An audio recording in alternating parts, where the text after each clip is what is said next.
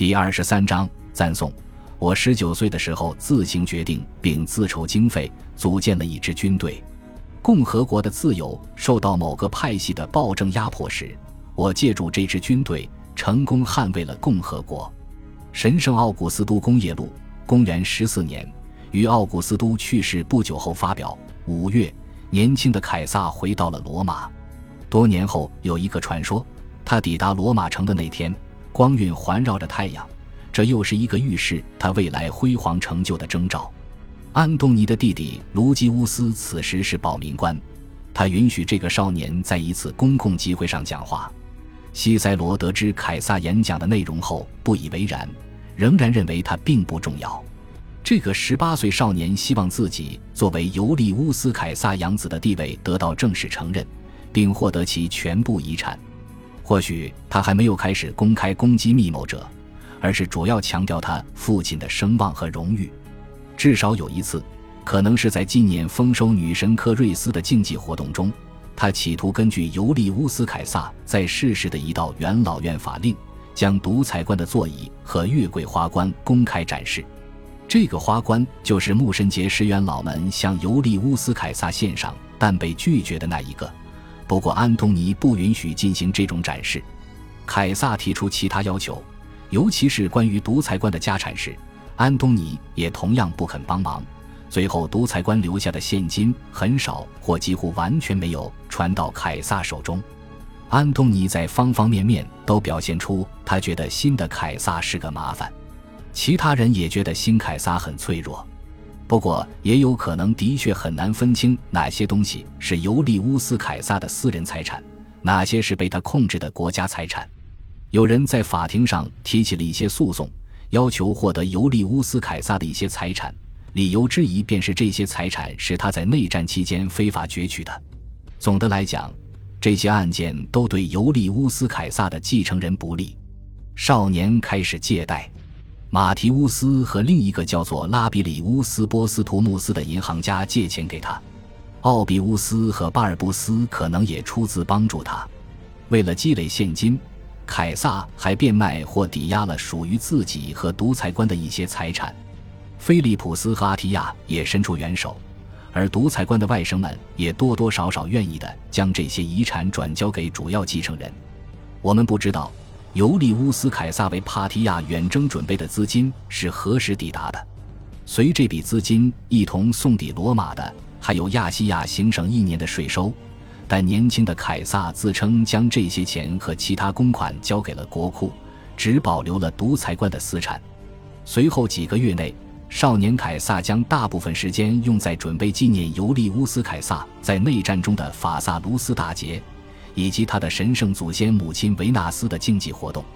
这也是元老院在独裁官在世时投票决定授予他的荣誉。这一次。没有人企图妨碍或阻拦尤利乌斯凯撒的继承人举行这些活动。凯撒决定在举行这些活动的同时举办葬礼竞技，以及决斗士竞技和斗兽表演、大型宴会与戏剧表演。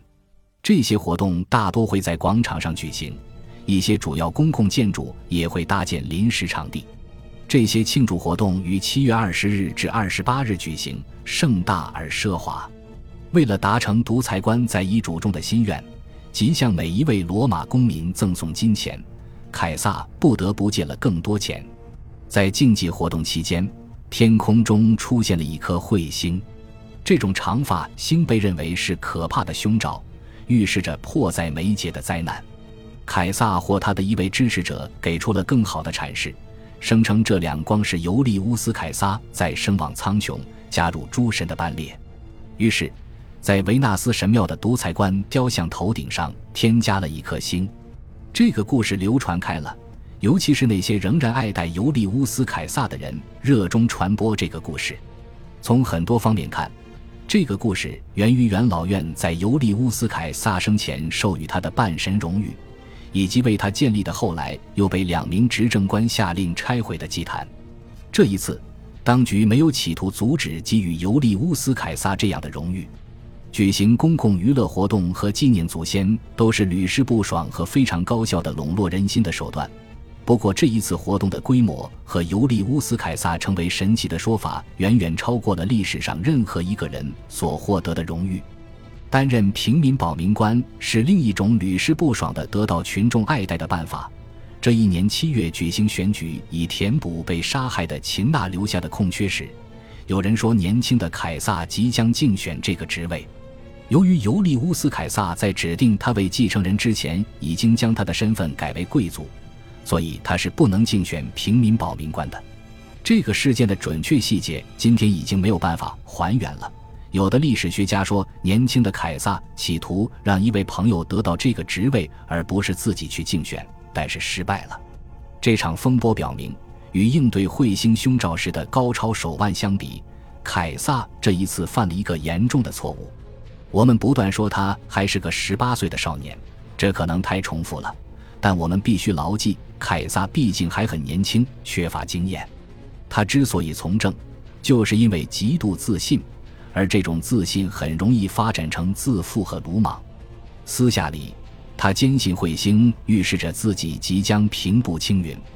年轻的凯撒非常公开地变卖家产和贷款，这有助于他举办竞技活动，并给死去的独裁官带来荣誉，同时也为自己赢得尽可能多的支持者。凯撒和安东尼的关系仍然很糟糕，安东尼的势力越来越强。到夏末，他从定居的老兵当中招募了一队强悍的保镖，其中很多人是先前的百夫长，因为百夫长在作战时要身先士卒、带头拼杀，所以往往是非常厉害的战士。如果安东尼打算建立新的军团，有经验的领导者也会特别有价值。因为他们有能力组织、训练和指挥新兵，更重要的是这些老兵的政治意义。有些百夫长属于骑士阶层，但绝大多数百夫长属于百人会议中的最高阶级，所以他们不仅武力强大，他们的投票也很重要。或许是为了赢得这个群体的支持，并能操纵法庭，安东尼引入了一项新法律，让这个阶层中的部分人或全体成员有资格担任陪审员。于是，在元老和骑士这两个群体之外，又出现了第三个不容小觑的陪审员团体。与执政官安东尼不同，凯撒没有官职，没有权力。虽然他的公开支持者目前能够为他提供资金，但没有直接的政治权利。马提乌斯告诉西塞罗，他帮助这个孩子，仅仅是因为他与尤利乌斯·凯撒的友谊。凯撒仅有的实实在在的资本就是金钱和他的姓氏。从很早期开始，他就运用这两项资本去拉拢独裁官之前的军官和士兵。很快，他开始向愿意为他效力的人提供五百迪纳厄斯的赏金，并承诺将来会给更多赏赐。他给百夫长或军事保民官的奖赏肯定更高。他可能还谈到要向密谋者复仇，尽管此时还没有在公开场合讲到这些。人们开始接受他的金钱。并宣誓支持他，但目前他的支持者数量依然远远少于安东尼的人。所有这些老兵仍然对尤利乌斯·凯撒赤胆忠心，毕竟他们曾追随他南征北战。在一段时间内，一些前任军事保民官和百夫长说服了安东尼，让他对独裁官的继承人友好一些。年轻的凯撒站在投票围场的隔间外。鼓励人们投票批准将内高卢交给安东尼，而非迪基姆斯·布鲁图斯。但后来，凯撒和安东尼的关系又变糟糕了。安东尼声称，他的保镖队伍中的一名老兵收了凯撒的贿赂，要谋杀他。有不少罗马政治家，其中最突出的是庞培，害怕刺杀到了神经质的地步。安东尼的这个指控背后很可能没有真凭实据。从务实角度看。干掉执政官对年轻的凯撒而言并没有什么好处。如果他真的企图暗杀安东尼，就又一次说明他在这个阶段的思维还是比较幼稚的。感谢您的收听，喜欢别忘了订阅加关注，主页有更多精彩内容。